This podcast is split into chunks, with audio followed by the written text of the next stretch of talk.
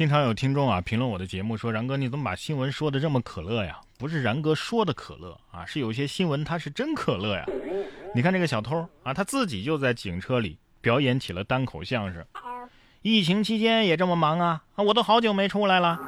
三月十九号上午，四川省江油市三河派出所破获了一起扒窃案，嫌疑人戴假发扒窃，落网之后啊，不禁在警车上感慨。”哎呀，你们疫情期间也这么忙啊？我都好久没出来了。目前案件正在进一步的办理当中。这年头没点才艺，还真做不了小偷了，是吧？哈哈，这小偷是专职小偷，兼职戏精吧？警察叔叔应该回他一句：还不是因为大姐您也忙着复工了呀？啊！说完这位大姐小偷啊，再来看看下面这位苏州的小姐姐啊，倒是没忙着复工啊，忙着跟网友开房呢。但是呢。她有老公啊！去年十二月二十四号，江苏苏州邓女士与男网友刘某相约开房，结果遭刘某持刀抢劫。见没抢到现金，刘某就逼迫邓女士啊用手机开通网贷。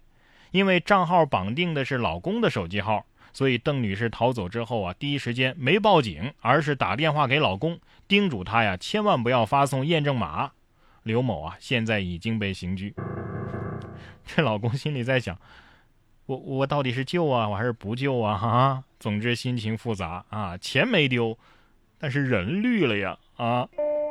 下面这位外国的女子啊，也是偷情啊，但是是跟前男友，导致阿根廷的一个小镇两千五百人被隔离。根据美国的新闻周刊《阿根廷的号角报》的报道，一名阿根廷的女子啊，从西班牙旅行回国之后呢，出现了新冠症状。回国期间啊，她因为和前男友搞外遇，导致该男子的老家的小镇啊，叫做艾斯塞尔瓦，有两千五百人被隔离。据了解啊，这两个人见面的时候，该女子还告诉这男子啊，她在西班牙旅行的细节，并且透露了自己已经有新冠病毒的症状。但是男子还不介怀，仍然跟她发生了亲密关系。两个人为爱鼓掌之后啊，男子回到自己的小镇啊，这个塞尔瓦。请了差不多二十个朋友一起喝酒吃饭，并且告诉他们自己的经历，朋友们都感到很震惊啊，并且迅速的通知了当局。该名男子很快就被隔离。为了阻止可能的病毒扩散，整个小镇也遭到了隔离。你这是死了都要爱啊，不淋漓尽致不痛快。这让我想起那个找小三儿的韩国男人，确诊之后各种瞒报行程，最后发现啊。是去找小三儿偷情了，结局呢是小三儿被传染新冠，而妻子没事儿。但这个人出轨的行为啊，是全韩国都知道了啊，现在是全世界人民都知道了。怎么说呢？只能说这新冠肺炎期间的爱情剧本太丰富了。有网友说呀，他看过一个，有一个女的呀，只有十个 N95 口罩，给自己的未婚夫送了五个。后来呀，通过朋友的朋友圈。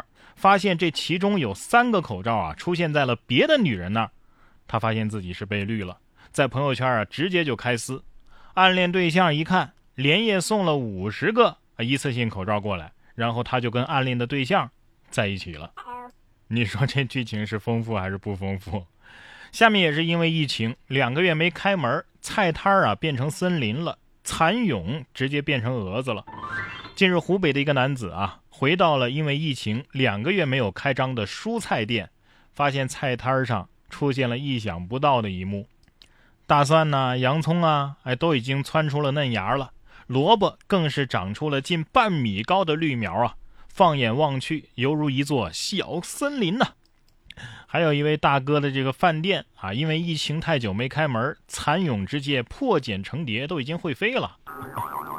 花店不开，花会继续开；菜店不开，菜会继续长。哎，这么一想，还挺诗意的，是吧？生命自己就能找到蓬勃之路，只要活着，就会有好事发生。长芽又不是坏掉了，那是新生啊，是吧？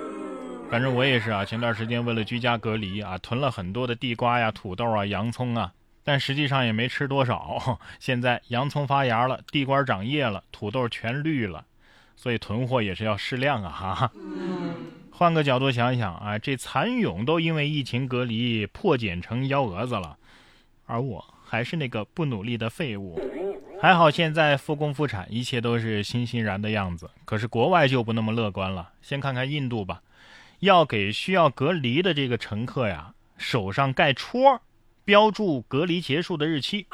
三月十九号，印度媒体报道，卡纳塔克邦的班加罗尔机场给国际乘客盖章。据悉，当局为了进一步的控制疫情，决定用难以擦掉的墨水，在国际乘客的左手的手背上盖个章。上面标注的是他们需要隔离以及隔离结束的日期。有官员称啊，此举可以让民众分辨应该隔离的人士。猪肉得说了，哎呦，人也盖了同款纹身了啊！这这算是印式半永久。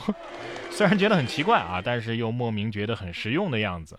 只是不知道这些被盖了戳的会不会被歧视啊？对呀美国这边呢是警察请市民不要因为没有厕纸而报警，还说没纸就用海绵棒或者是玉米棒就好了。哇美国的纽波特市的警察局在网站上发布一个信息，很难相信我们被迫发布这则消息，不要仅仅因为你们没有厕纸而拨打九幺幺电话，没有我们的救助，你们依然可以生活下去。此外还提到厕纸的替代品。水手们使用的是海水浸泡的绳索，古罗马人使用的是棍子上的海绵，玛雅人使用的是玉米棒。警察局的工作人员还提议啊，可以用收据呀、报纸啊，还有其他类似厕纸的物品。用玉米棒，哎，会不会到疫情结束之后才有人发现，原来其他人用玉米棒都是横着用的？不过人家警察说的也不是没有道理，只要思想不滑坡，办法总比困难多。你们就不能自制一个智能马桶圈吗？啊，洗洗更健康嘛，是不是？实在不行买只小白兔吧，买的时候记得问小白兔你掉毛吗？同样是关于厕纸，日本的一个便利店的厕纸啊，经常被偷，店员就自制符咒防小偷，当天就见效。卫生纸之乱在全球各地都上演了。日本的民众呢，也是疯抢物资，就连购物中心和一般商店的厕所卫生纸啊都不放过，让店家不堪其扰。而其中一家便利店的这个商店的店员啊，突发奇想，用手画了一个符咒贴在卫生纸的架子上，没想到啊，效果非常好。从贴上的第一天起，店里的厕纸啊就再也没有丢过。店员表示，看到可怕的符咒，应该是被吓到了。真的吗？这个故事告诉我们什么呢？偷厕纸的都很迷信，我估计很有可能啊，到最后这个符咒也会被偷走。毕竟真的很急的时候，没有人在乎这纸上是有字儿啊，还是没字儿。